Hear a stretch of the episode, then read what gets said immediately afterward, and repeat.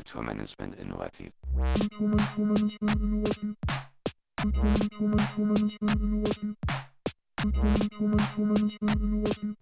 Kulturmanagement innovativ. Herzlich willkommen zu unserem Podcast Kulturmanagement innovativ. Kontakt. Ein Projekt der Hamburg Open Online University von und mit Studentinnen des Instituts für Kultur- und Medienmanagement an der Hochschule für Musik und Theater in Hamburg. Mein Name ist Eva Hüster. Und ich bin Joyce Dietrich und diesmal sprechen wir mit Vera Heimisch. Vera Heimisch koordiniert künstlerische sowie wissenschaftliche Projektformate für Festivals, Künstlerinnen und Institutionen. Der Schwerpunkt ihrer Projekte liegt auf der Schnittstelle zwischen Dekolonisierungsprozessen und Kulturproduktion. Seit einem halben Jahr arbeitet sie am Institut KMM und erweitert nicht nur das Blickfeld der Kulturmanagement-Studierenden, sondern bereichert auch unseren Podcast um dieses weitere mögliche Arbeitsfeld von KulturmanagerInnen. Herzlich willkommen, liebe Vera. Äh, Vera Heimisch, du bist seit Mai 22 jetzt wissenschaftliche Mitarbeiterin am Institut KMM und auch Dozentin dort. Außerdem arbeitest du als Kulturanthropologin und künstlerische Produktionsleiterin mit dem Schwerpunkt Post-Colonial Studies. Magst du einmal wichtige Stationen in deinem bisherigen Lebenslauf erzählen? Ja, hallo erstmal und vielen Dank, dass ich heute hier sein kann und euch äh, kennenlernen darf.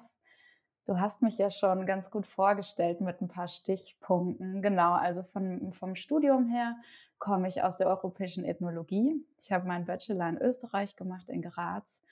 Und dann einige Jahre später noch einen Master an der Uni Bremen in transkulturellen Studien. Und da kam eben dann auch dieser Fokus auf Postcolonial Studies den ich jetzt eben auch beruflich ähm, immer wieder in Projekten auch verfolge und seit Mai eben ganz neu auch am Institut KMM als wissenschaftliche Mitarbeiterin und Dozentin. Mhm, genau, vielleicht noch kurz zu anderen beruflichen Stationen. Ich habe sehr viele Jahre eigentlich in der freien Szene gearbeitet, vor allem im darstellenden ähm, Kunstbereich, aber auch Installationen betreut, äh, im Opernbereich und neue Musikprojekte begleitet und habe da so ganz unterschiedliche Perspektiven kennengelernt. Also einerseits war ich an Institutionen tätig, an Theatern für größere Festivals und dann aber auch viele Jahre für KünstlerInnen, die eben in der freien Szene unterwegs sind.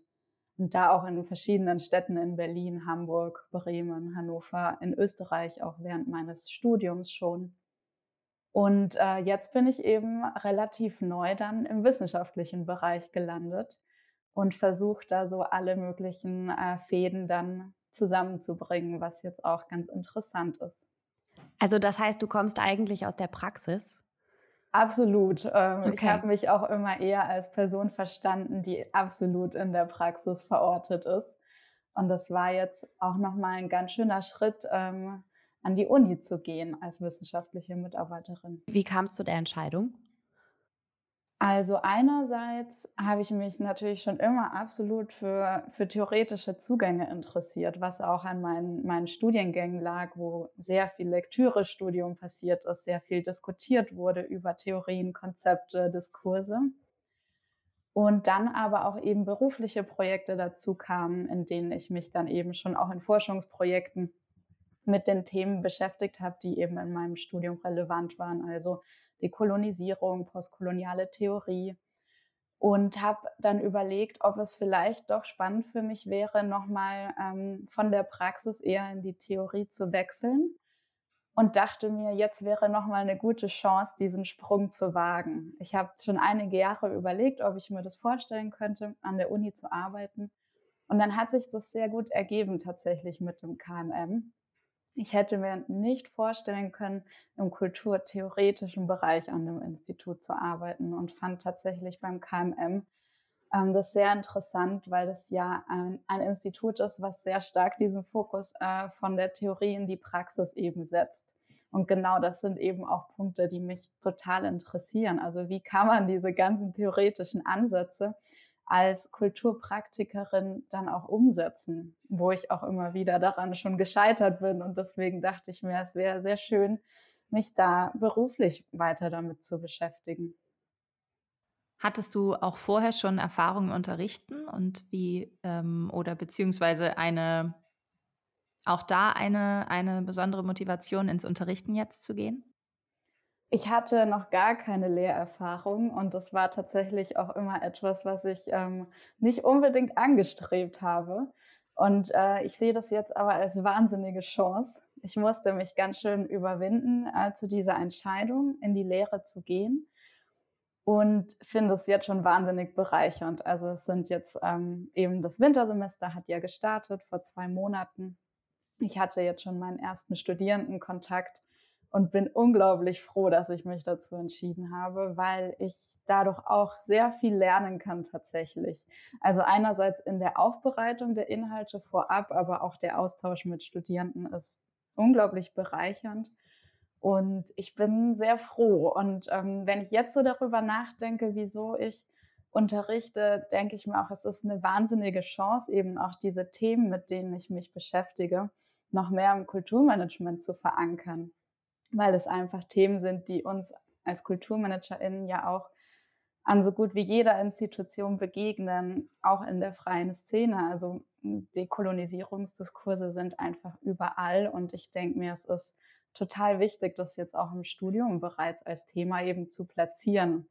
Deswegen jetzt sehe ich das Ganze total positiv und auch wichtig und ich habe auch den Eindruck, dass die Studierenden auch auf jeden Fall großes Interesse haben, da mehr dazu zu lernen. Also es gibt ja diesen Innovationsbegriff, worum es sich auch in diesem Podcast handelt. Wir versuchen den, diesen Begriff, der ja gar nicht unumstritten ist, wie wir auch in den Gesprächen herausgefunden haben, von möglichst vielen Perspektiven zu beleuchten und möchten natürlich auch dich fragen, was Innovation für dich bedeutet und ob es wichtig ist, ob du glaubst, dass es wichtig ist im Kulturbereich. Ja, ich habe mich ja dank eures Podcasts mit dem Begriff jetzt äh, überhaupt mal wieder beschäftigt, weil ich sagen muss, mir ist aufgefallen, dass ich total wenig mit diesem Begriff zu tun habe.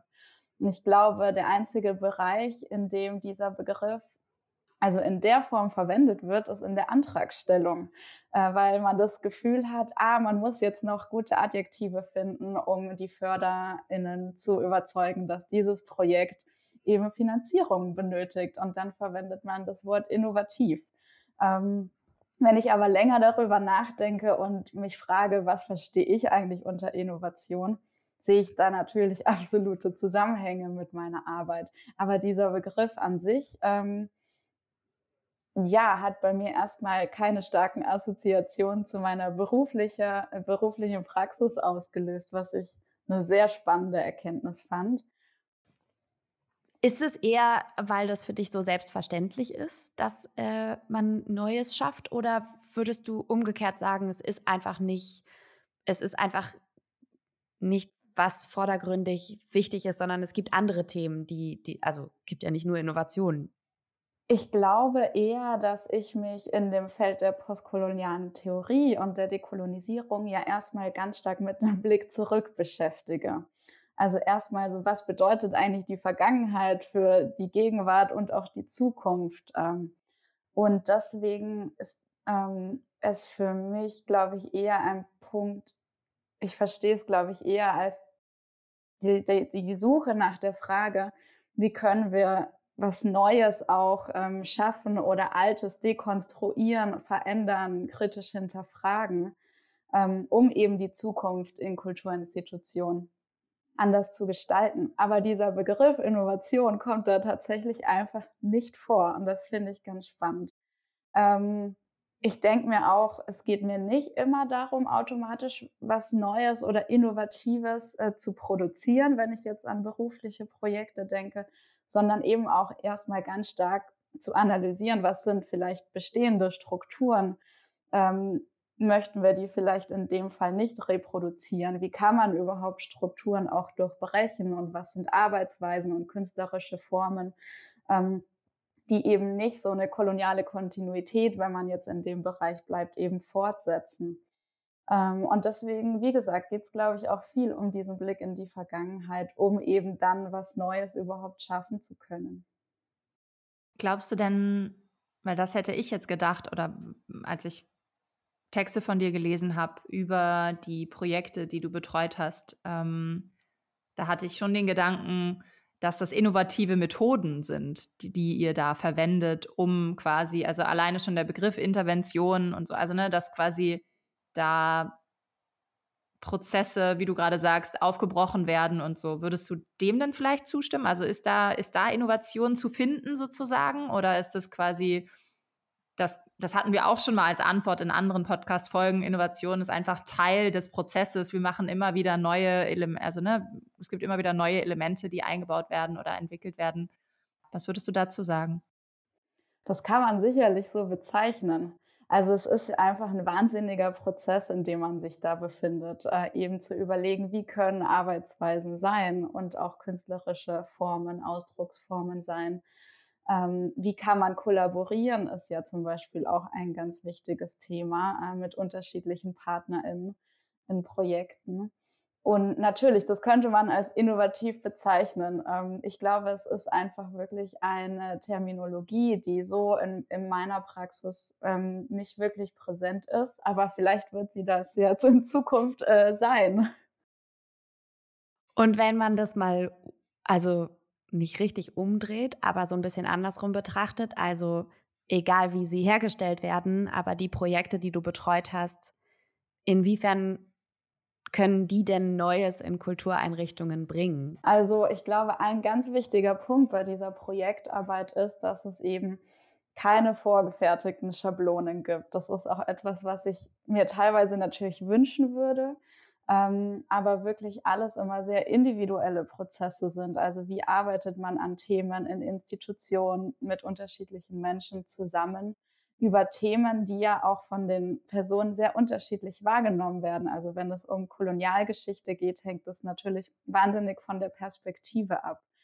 Ähm, und genau Ziel meiner Projekte ist ja auch unter anderem eben so dekoloniale Strategien zu entwickeln und dann auch anwenden zu können in diesen Projekten ähm, was tatsächlich nicht so einfach ist, weil es auch sehr viel von Scheitern und von Irritation ähm, geprägt ist, diese Projektarbeit, weil Institutionen einfach großteils sehr, sehr feste Strukturen haben, ähm, die man nicht so leicht verändern kann. Aber allein schon diese Irritation oder dieses vermeintliche Scheitern ist ja auf jeden Fall dann schon mal ein Schritt weiter. Und ähm, diese Auseinandersetzung und das Aushandeln von diesen Fragen ähm, ist meiner Meinung nach eben wahnsinnig wichtiger Schritt. Ähm, das macht es aber natürlich nicht einfach und ist teilweise auch sehr frustrierend und hängt dann auch beispielsweise äh, mit der Problematik von kurzfristigen Förderungen ab. Ähm, also wie kann man denn langfristig ähm, neue Strukturen entwickeln, etablieren, ähm, wenn ja teilweise das Budget wahnsinnig knapp ist, nur kurzzeitig dann ähm, interveniert werden kann. Ähm, wie sieht denn da die Zukunft aus von Kulturinstitutionen, aber auch in der freien Szene? Also ich habe ja auch mit äh, freien Ensembles gearbeitet, die genau in diesem Prozess waren und da ist es natürlich finanziell noch prekärer. Und die Frage ist wirklich, wie kann man hier an sich arbeiten äh, und ja, zukünftig Projekte denken, die tatsächlich dekol dekolonial sind. Also es ist auf jeden Fall ein langer Weg und ich bin da auch absolut im Lernprozess. Ähm, das, ähm, ja, wie gesagt, ich wünschte manchmal, es wäre irgendwie einfacher, aber jedes Projekt ist wirklich immer wieder ganz neu und mit ganz vielen Erkenntnissen. Inwiefern kann man denn in deine ganze Arbeit äh, das Magazin Interventionen einordnen? Das Magazin ist entstanden ähm, als Masterabschlussarbeit, weil ich tatsächlich schon während des Studiums immer wieder Probleme hatte mit dieser akademischen Form. Also ich habe auch immer gehadert tatsächlich mit diesem System Uni und hatte mich ja recht spät für den Master entschieden mit Ende 20 und habe mir gedacht, okay, ich möchte diese Zeit irgendwie nutzen, um in der Zeit auch Dinge zu produzieren, ähm, von denen ich irgendwie auch lernen kann und in Austausch kommen kann mit Menschen. Und habe mich dann eben entschieden, ein Magazin ähm, zu gestalten als Abschlussprojekt in Kooperation mit der Heinrich Böll Stiftung wo ich eben eine dekoloniale Strategie genauer beleuchten wollte, und zwar die Intervention.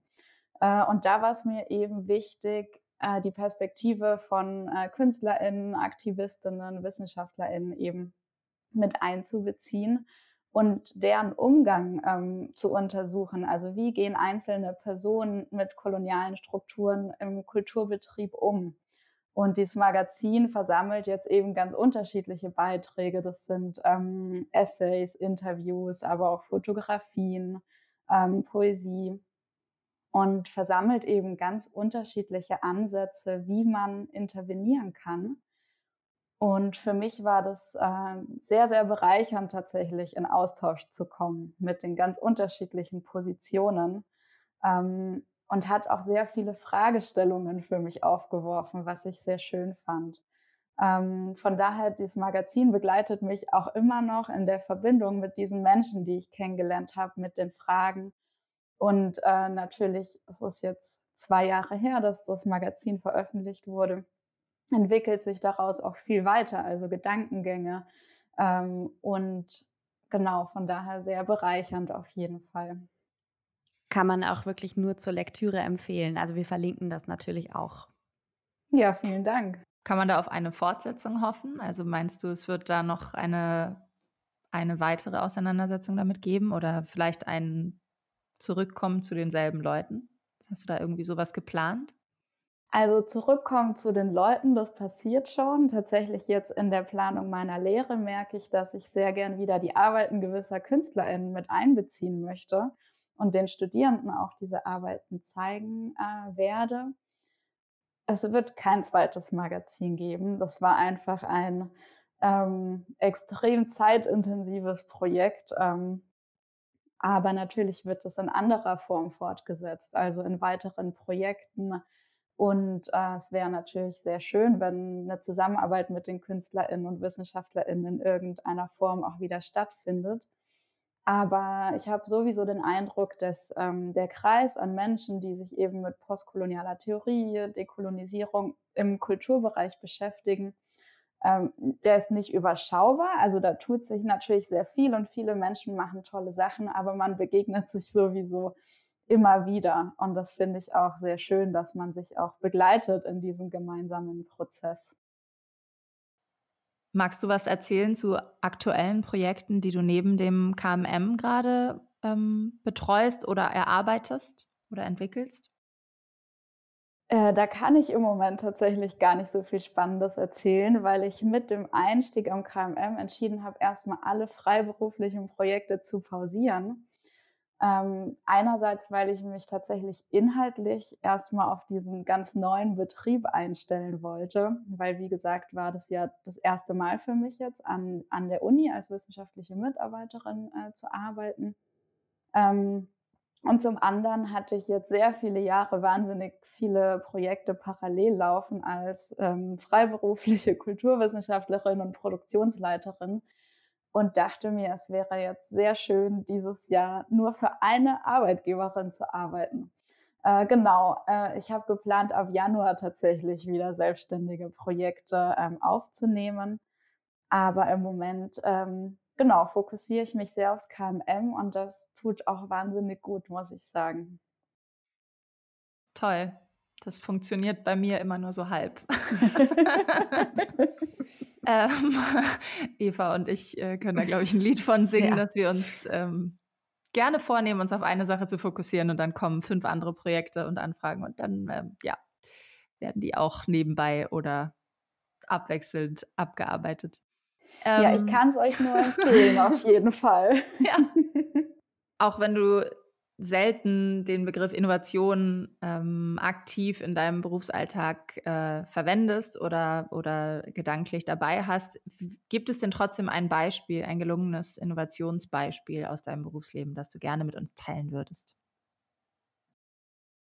Also, ich habe ja schon gesagt, der Begriff der Innovation fällt mir auf jeden Fall schwer in der Anwendung auf meine Projekte, aber es gibt auf jeden Fall ein Projekt, ähm, das mich ähm, seit der Projektarbeit sehr begleitet und ich den Eindruck habe, dass es auf jeden Fall ganz zentral ist in dieser Diskussion um Repräsentation, Dekolonisierung und auch dem Umgang mit diesen ganzen kolonialen Materialien, die in Museumsdepots lagern. Da geht es um die Ausstellung Zurückgeschaut, die ist im Museum Treptow in Berlin Ähm, und ähm, die thematisiert die ähm, erste Kolonialausstellung, die in Berlin 1896 stattgefunden hat. Und ich war da als Teil des Teams zuständig dafür, mit zwei Kolleginnen ein Dossier zu erstellen, in dem wir ganz viel in kolonialen Archivmaterialien recherchiert haben zu den Personen, die damals eben Teil dieser Kolonialausstellung waren, die aus den ehemaligen Kolonien ähm, nach Berlin gebracht wurden. Und äh, da ging es ganz stark darum, eben, wie, wie gehen wir damit um, mit diesen Materialien? Wie kann man überhaupt Bilder, wie kann man Textmaterial ausstellen? Wie kann man das einem Publikum vermitteln, ohne ähm, dadurch wieder zu reproduzieren? Und wie kann man auch auf Leerstellen aufmerksam machen? Also welches Wissen finden wir überhaupt in diesen Archiven? Und welches Wissen fehlt?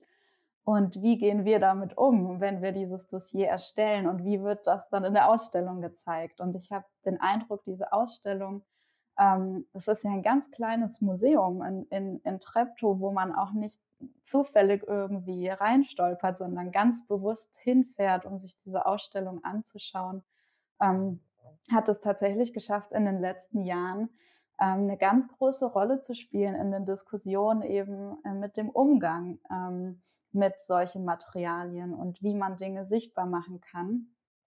Von daher kann man das auf jeden Fall als innovativ sehen. Also die Art und Weise, wie werden Dinge gezeigt in dieser Ausstellung, wie werden die verhandelt, wie werden auch Kontexte gegeben, ähm, finde ich auf jeden Fall sehr gelungen und auch unglaublich wichtig. Das Schöne ist, das wurde eben jetzt in eine Dauerausstellung integriert und ja, wird hoffentlich noch ganz viele Jahre sichtbar sein. Ähm, und das finde ich sehr schön.